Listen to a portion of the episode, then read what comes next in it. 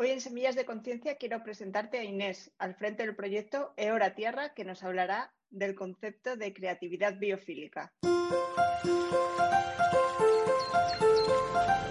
Semillas de Conciencia. Pues bienvenida Inés al programa Semillas de Conciencia. Estamos muy contentas de tenerte aquí hoy. Muchas gracias por la invitación, Eh, un placer. Preséntate un poquito. ¿Quién es Inés y, qué, es, este proyecto que se llama Eora Tierra? Vale. Pues eh, yo soy una creativa y estratega. Siempre he estado en entornos empresariales y creativos, ayudando a, bueno, a vislumbrar nuevas oportunidades de crecimiento, tanto en marcas como en espacios educativos. Y mm, bueno, con los años he ido aprendiendo nuevas herramientas, sobre todo en contacto con la naturaleza. He descubierto que había nuevas maneras de, de crecer y de crear, más en armonía con la vida. Y eh, es en línea a este enfoque y a esta visión ¿no? y, a, esta forma de vida que estoy practicando como, como nace Hora Tierra. Eh, Hora Tierra es un laboratorio, es un laboratorio creativo donde básicamente ayudo a marcas ya sean entornos empresariales o entornos educativos, a, bueno, a, vivir más en armonía con la vida, ¿no? a, crear sistemas tanto de aprendizaje como, como, en sus marcas o como en sus negocios para respetar más la naturaleza ¿no? y, y, convertirse en las marcas que el planeta necesita, tal y como yo lo veo. ¿no? Eh, pues eso, convertirse en marcas más respetuosas, más conscientes, más creativas. Qué bonito. Eh, ponnos un ejemplo de estos sistemas que, que ayudas a crear. Bueno, eh, en realidad lo que, lo que ayudas a crear sistemas que estén más vivos. O sea, yo veo que muchas de las marcas o muchos de los entornos empresariales en los que yo me he movido durante los años están muertos porque no están conectados con la fuerza de la vida, o sea, no están conectados con la naturaleza, no están conectados con los ritmos naturales, ni, ni con las estrellas, ¿no? Y, y, y eso, y, eso eh, también produce que estén muy desconectados de la vida de su comunidad, ¿no? De la gente a la que apoyan, de sus empleados, de sus clientes, o sea, se crean sistemas eh, que no, no, motivan la creatividad, ni motivan el compromiso, ni motivan la, la solidaridad, porque, porque estamos desconectados o porque esas empresas, esos sistemas, esos organismos están desconectados de, de la fuente de la vida, de la naturaleza. Y al, y al, volver a conectar con la naturaleza de, de, una manera creativa, que es como, como yo ayudo ¿no? a, a, estos sistemas, eh, digamos que, que aprendo, o, o, les enseño o les ayudo a vivir de una manera más compasiva, ¿no? a, a ayudar más a crecer a las personas con las que están, a, a tener ideas más interesantes, ¿no? ¿no? No tan repetitivas, no tan mecánicas, ¿no? Hago siempre la metáfora de, de, los sistemas empresariales como máquinas o como organismos vivos, ¿no? Y bueno, les ayudo de muchas maneras, ¿no? Porque hay muchas herramientas que van apareciendo por el camino, pero, pero básicamente es a, a convertirse en espacios más creativos, más inspiradores, ¿no? Que, que, cuiden más la vida dentro del sistema. No sé si me he explicado, pero bueno. Sí, sí, sí, no, yo te pedía como algún ejemplo de, de alguna experiencia creativa que hayas utilizado con alguna empresa o, o, o de este proceso, ¿cómo, ¿cómo, lo haces? ¿Cómo lo trabajas con las empresas? Vale.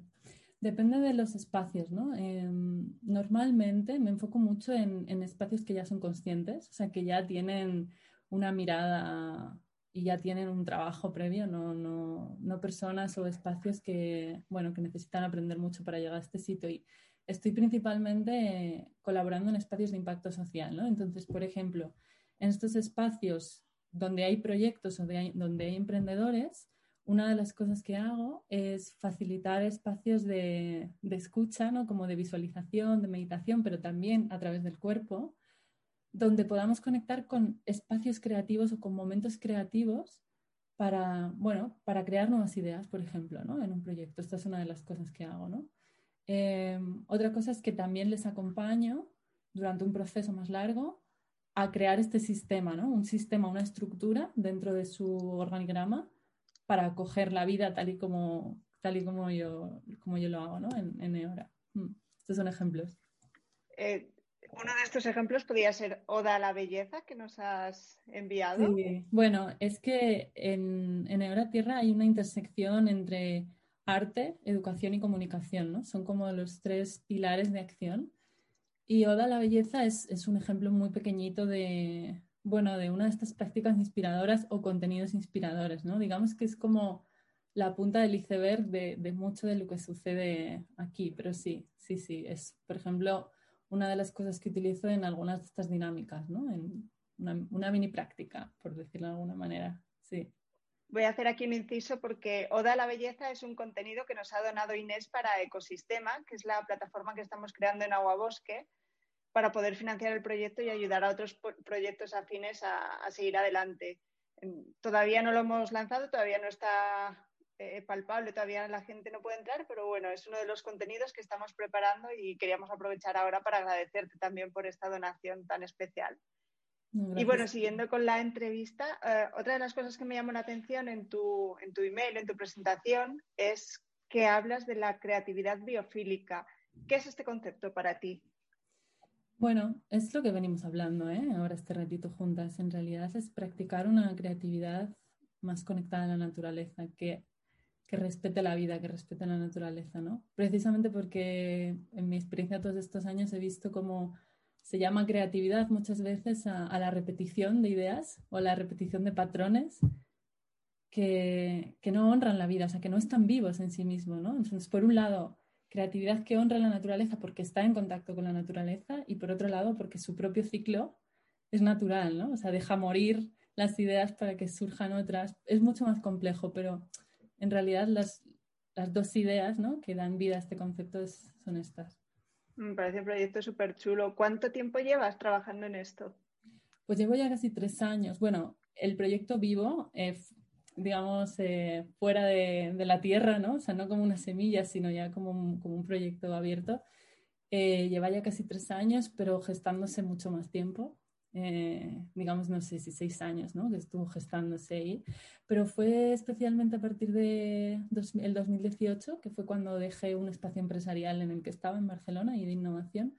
Y me fui, a, me fui al bosque, a Galicia, y como que lo solté, ¿no? Solté toda esa vida y y pude hacer silencio, ¿no? Me permití ese silencio para que fuese naciendo poco a poco.